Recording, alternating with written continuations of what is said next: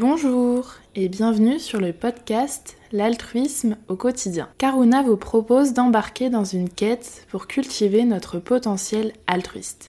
Karuna Sechen est une association humanitaire fondée par Mathieu Ricard. Nous agissons en Inde, au Népal et en France pour contribuer à briser le cycle de la pauvreté. En 2022, nous avons accompagné 670 000 personnes, cheminant ainsi vers un avenir meilleur en devenant actrices de leur propre développement. Nous sommes convaincus que l'altruisme est l'une des solutions concrètes pour rendre le monde plus juste. C'est ainsi que deviennent possibles des sociétés plus conscientes et bienveillantes. Ensemble, inspirons-nous, entraînons-nous et engageons-nous pour l'altruisme au quotidien. Pour ce dixième épisode, nous donnons la parole à Amandine, stagiaire en communication, qui va vous parler d'inspiration et plus particulièrement celle impulsée par les femmes qui nous entourent. L'inspiration porteuse d'espoir. Qui sont les femmes qui nous inspirent? De celles de notre entourage aux personnalités publiques, artistes, politiciennes, activistes, jusqu'aux personnages de fiction, nous puisons dans ces modèles des ressources, des idées, un élan qui nous pousse en avant.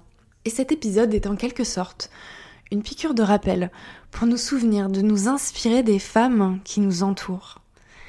Prenons-nous en effet assez le temps de penser à ces femmes qui créent en nous l'envie de changer ou de continuer nos efforts, celles que l'on admire dans leur qualité de leader, de bienveillance, d'intelligence, de créativité ou de conviction. Ces femmes peuvent provoquer en nous la détermination de changer le monde, comme elles peuvent nous pousser à apprendre à recevoir des compliments, qu'il n'y a pas de petite inspiration, seulement des sentiments qui mettent en mouvement. Ces femmes inspirantes sont nombreuses, et pourtant nous n'avons pas accès autant que nous le pourrions à ces ressources d'enthousiasme. En effet, les modèles féminins ont tendance, depuis des siècles, à être invisibilisés qu'il s'agisse du domaine de la culture, des médias ou simplement de la représentation diversifiée de ce que peut être une femme dans la fiction. Ainsi, une étude du centre Hubertine Auclair alerte que sur les 13 192 occurrences de noms de femmes et d'hommes réels recensés dans l'ensemble des manuels scolaires, il n'y a que 6,1% de femmes contre 93,9% de noms masculins et que parmi les textes étudiés en littérature, seuls 5% sont écrits par des autrices. Les artistes, quand elles sont mentionnées, le sont souvent dans leur qualité d'épouse, d'amante ou de muse et non par rapport à leur propre œuvre. Dans les médias, si l'écart se réduit entre les intervenants et les intervenantes, les femmes continuent d'avoir moins de temps de parole. Cette inégalité accourt jusque dans la reconnaissance sociale de la grandeur. Seulement 12% des rues, espaces verts et équipements de Paris portent des noms de femmes, contre 66% d'hommes. Et le Panthéon n'abrite que 6 femmes, admises tardivement au sein de ses 80 hôtes. L'initiative du matrimoine et des journées qui l'accompagnent chaque année depuis 2015 se propose justement de remettre en lumière les femmes dont nous nous sommes privés jusqu'alors et qui peuvent insuffler en nous une étincelle créatrice. C'est ce que les autrices Caroline Le Cire et Alexandra Huguetto tendent à mettre en avant dans leur ouvrage Donne-moi des ailes. Elle, bien sûr, écrit E2L-E-S. Et elle nous partage. Nous ne pouvons que remercier ces historiennes qui, par leurs recherches et travaux, permettent aux femmes et aux hommes d'aujourd'hui de se réapproprier une histoire commune de découvrir des personnages historiques nouveaux et de plonger dans des œuvres qui ont été jusqu'alors invisibilisées. Car l'inspiration est un phénomène de création. Nous nous approprions un choix, un geste, une parole qui nous touche pour en faire quelque chose de nouveau, construire une voix qui nous est propre. C'est une manière de trouver un élan positif qui donne à nos habitudes une sensation de fraîcheur nouvelle. Et si nous répondons naturellement à l'indignation, décidant de protester car nous ressentons dans notre cœur la colère portée par celle ou celui dénonçant cette injustice, il nous demande plus d'efforts encore, d'agir en faveur de quelque chose, d'être émerveillé par quelqu'un et de décider de contribuer à l'effort de construction. S'entraîner à nourrir l'espoir. À nouveau, il ne s'agit pas, forcément, de décider de construire un immense projet, mais de réapprendre à s'émerveiller de la bonté, de l'humilité et de la créativité des personnes qui nous entourent, pour nous rappeler de la banalité du bien.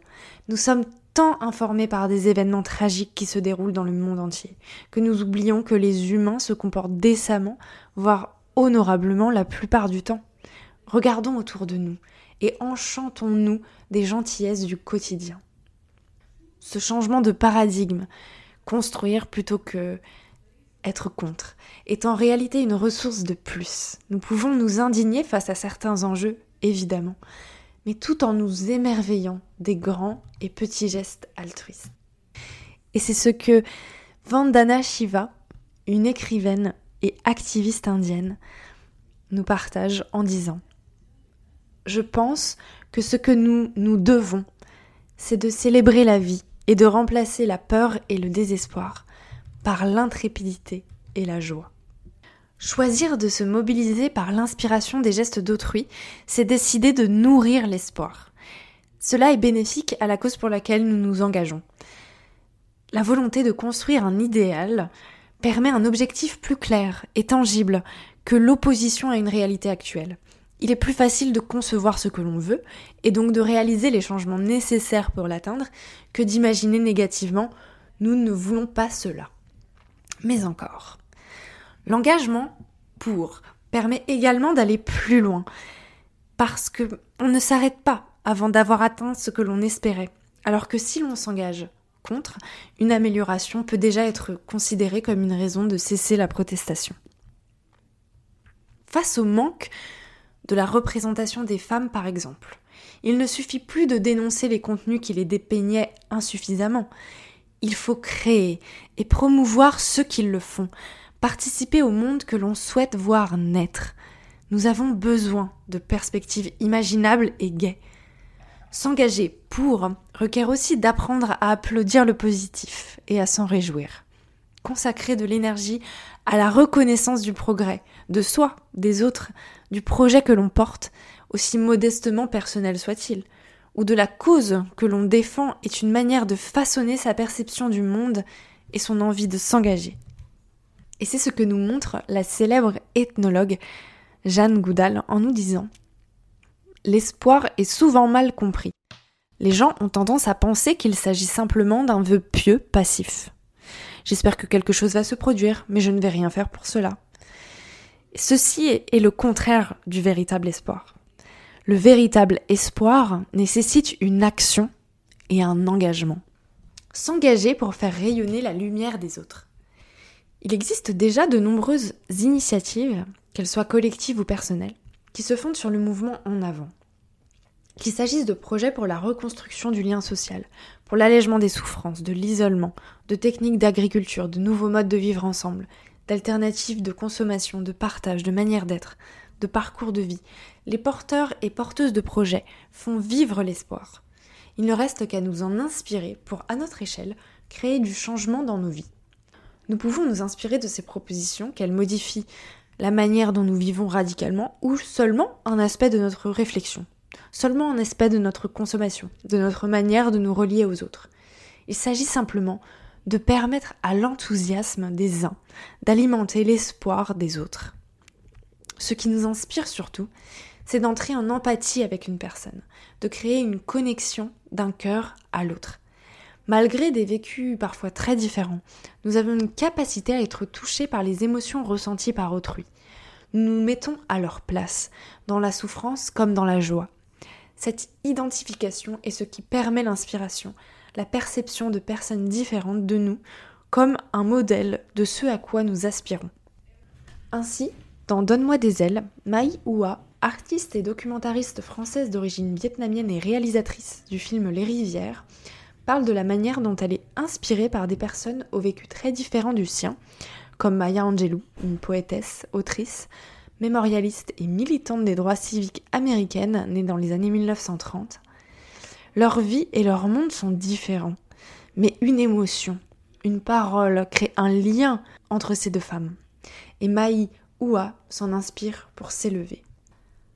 Nous vous proposons maintenant un exercice pratique pour vous questionner sur les femmes qui vous inspirent dans votre vie. Dans un premier temps, pensez aux femmes de votre entourage proche, celles de votre famille ou les amis, celles qui vous inspirent et qui sont au plus près de vous. Et dans un second temps, étendez cela aux femmes que vous côtoyez au travail, dans votre voisinage, les femmes dont, on vous parle au quotidien. Et enfin, prenez un moment pour vous intéresser aux femmes publiques, réelles ou fictives, qui marquent l'histoire, la science, la vie publique, les films et les romans. Quelle connexion apparaît? Quel lien vous unit? Ces femmes vous ressemblent-elles? Appartiennent-elles à d'autres époques, d'autres cultures? Si vous le souhaitez, vous pouvez faire scintiller l'inspiration que vous procurent ces femmes, en leur faisant savoir qu'elles ont un effet bénéfique sur vous et qu'elles vous élèvent. Nous vous proposons également de retrouver sur YouTube ou bien sur cet article dans notre site internet une méditation de gratitude animée par Patricia Christin qui est dédiée à toutes celles qui nous inspirent. Mettons en avant le positif. Nous pouvons profiter de la prise de conscience que l'on peut agir pour et pas uniquement contre pour partager nos sources d'inspiration publiques ou personnelles. Ainsi, nous pouvons, par exemple, offrir un livre qui nous a touchés, transmettre des idées de femmes qui nous ont nourris. Nous pouvons nous rappeler de faire briller la lumière des femmes inspirantes qui nous entourent, en valorisant leurs qualités, leurs actes et leurs paroles, ou en décidant consciemment de créer de l'espace pour qu'elles rayonnent, qu'il s'agisse de contexte formel, le choix des invités d'une conférence par exemple, ou informel lors d'une simple conversation. Choisissons de mettre en valeur les personnes qui nous entourent pour nous élever ensemble. Et si cet article vous a inspiré, ainsi que le contenu partagé, vous pouvez déjà mettre en valeur les femmes qui vous inspirent en partageant cet article sur vos réseaux sociaux ou en citant des femmes qui vous inspirent, en partageant leur contenu et leurs œuvres. Merci. Merci d'avoir partagé ce moment avec nous. Nous espérons que cet épisode vous aura nourri et enrichi votre réflexion pour développer le potentiel altruiste qui est en vous. Si vous souhaitez aller plus loin, vous pouvez lire nos articles sur le site internet de l'association karuna-sechen.org. Vous pouvez aussi faire un tour sur nos réseaux sociaux Instagram, Facebook, LinkedIn et YouTube. À bientôt pour un prochain épisode.